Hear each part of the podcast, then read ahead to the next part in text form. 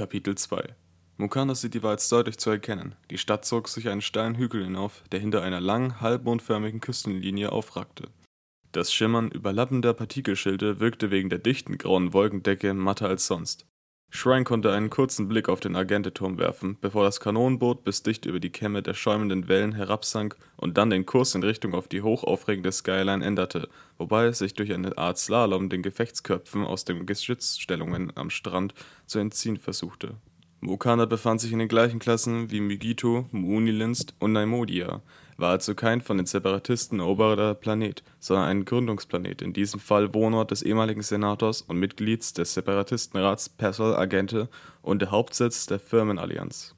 Mukanas Geschäftsmacher und Firmenanwälte, umgeben von Armeen von Haushaltsdruiden und privaten Sicherheitstrupps, hatten hier eine hedonistische Domäne aus hochaufragenden Bürogebäuden, luxuriösen Wohnkomplexen, exklusiven Metzzentren und protzigen Einkaufsboulevards, Casinos und Nachtclubs geschaffen nur die teuersten Speeder flogen durch diese vertikale Stadtlandschaft, sich anmutig in die Höhe schraubender Gebäude, die aussahen, als wären sie nicht gebaut worden, sondern eher wie Korallen aus dem Meer gewachsen.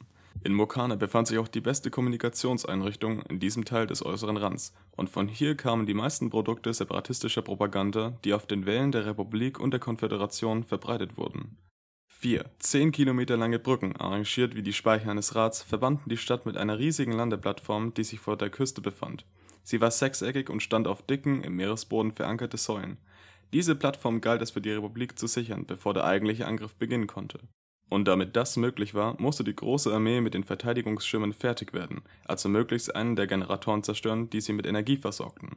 Da jedoch beinahe alle Landeplattformen auf Dächern und Repulsorlifts durch Schilde gesichert wurden, war Mokanas bogenförmiger schwarzer Sandstrand der einzige Ort, an dem die Kanonenboote ihre Ladung an Klonsoldaten und Jedi absetzen konnten.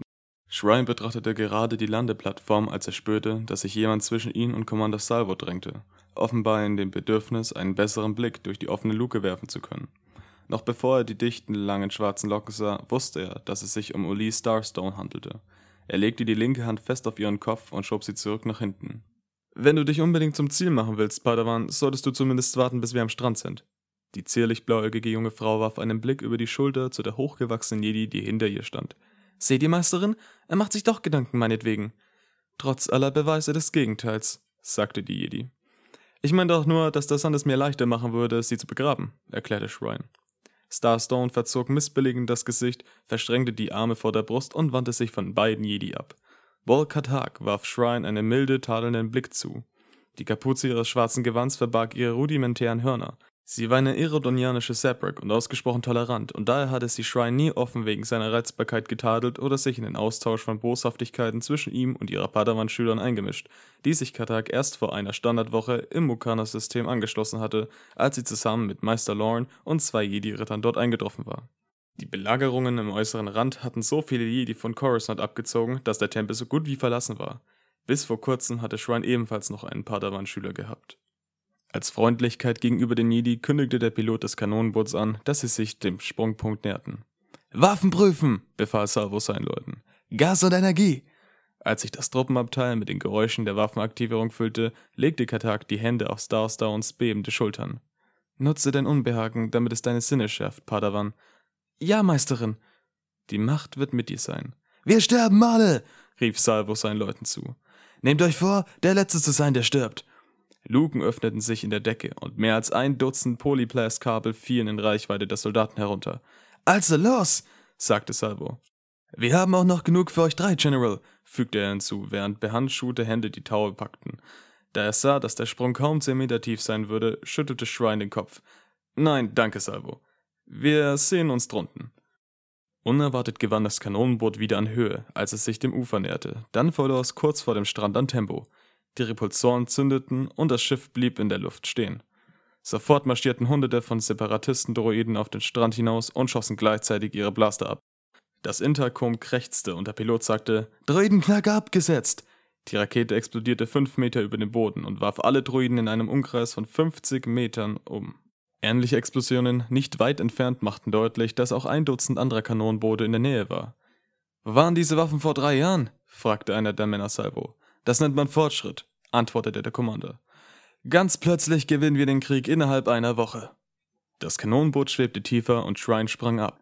Er benutzte die Macht, um seinen Fall zu leiten und zu bremsen und landete geduckt auf dem festen Sand, ebenso wie Katak und Starstone nach ihm, wenn auch etwas weniger geschickt. Salvo und die Klonsoldaten folgten, eine Hand an den Tauen und schossen gleichzeitig. Als der letzte Mann am Boden war, hob das Kanonenboot die Nase und begann sich vom Ufer zu entfernen. Am ganzen Strand spielten sich ähnliche Szenen ab. Mehrere Kanonenboote konnten jedoch dem Artilleriefeuer nicht entgehen und stürzten brennend ab, bevor sie beidringen konnten. Andere wurden abgeschossen, noch bevor sie ihre Mannschaft abgeladen hatten.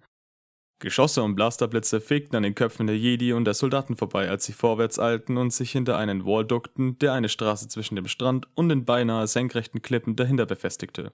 Salvos Kommunikationsspezialist bat um Unterstützung aus der Luft gegen die Geschützbatterien, die für das schlimmste Feuer verantwortlich waren. Durch eine Öffnung im Schutzwall kamen die vier Mitglieder eines Sondereinsatzteams, die einen Gefangenen mit sich führten. Anders als Salvos Leute trugen diese Kommandosoldaten die grauen Rüstungen der Katan-Klasse und schwerere Waffen. Ihre Schutzpanzer waren gegen magnetische Impulse verstärkt, was ihnen gestattete, sich auch durch Verteidigungsschilde zu bewegen.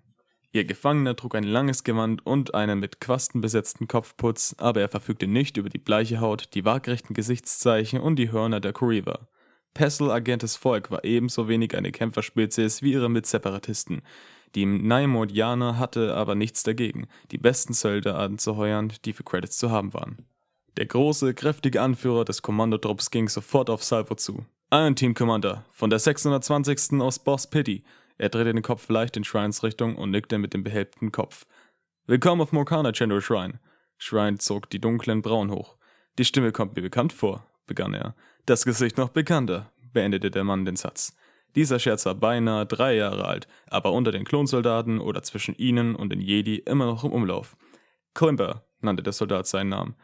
Wir haben zusammen auf Deko Naimodia gekämpft. Shrine schlug dem Mann auf die Schulter.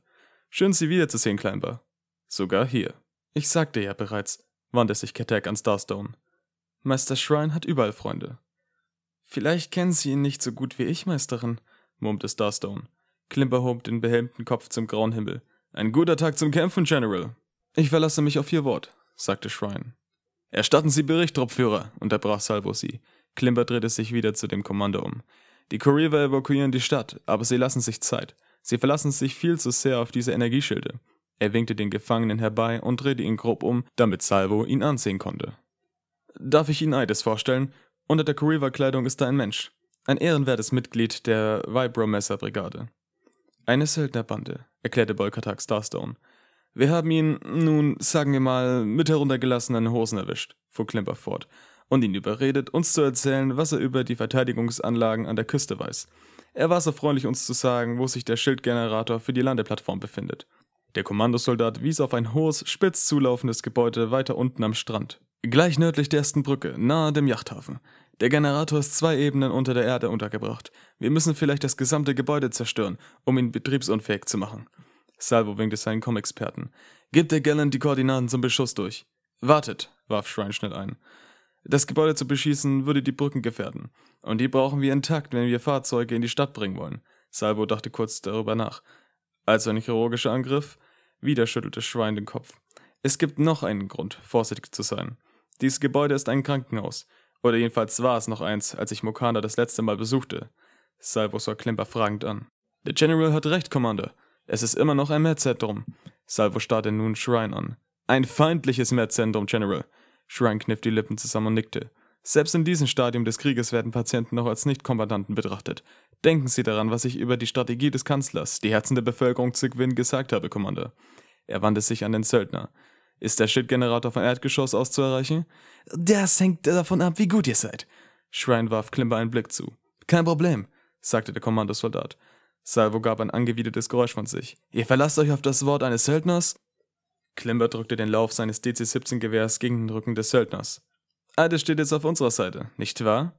Der Söldner nickte nachdrücklich. Und das ganz umsonst. Shrine wandte sich an Klimper. Hat Ihr Team genügend Thermalsprengsätze dabei? Ja, Sir. Salvo mochte die immer noch nicht. Ich empfehle mit allem Nachdruck, die Operation der Gallant zu überlassen. Shrine sah ihn an. Was ist los, Commander? Bringen wir nicht genügend Separatisten um? Genügend schon, General. Nur nicht schnell genug. Die Gallant befindet sich 50 Kilometer entfernt, warf Katek in versöhnlichen Ton ein. Wir haben Zeit, uns das Gebäude anzusehen. Salvo demonstrierte seine Missbilligung durch ein gleichgültiges Achselzucken. Wenn ihr euch irrt, wird das eure Beerdigung sein, nicht meine. Das hilft uns alles nicht weiter, sagte Shrine. Wir treffen uns am Sammelpunkt Auric Bagda. Wenn wir nicht da sein sollten, sobald die Gannett eintrifft, geben Sie ihnen die Koordinaten des Gebäudes durch. Darauf könnt ihr euch verlassen, Sir.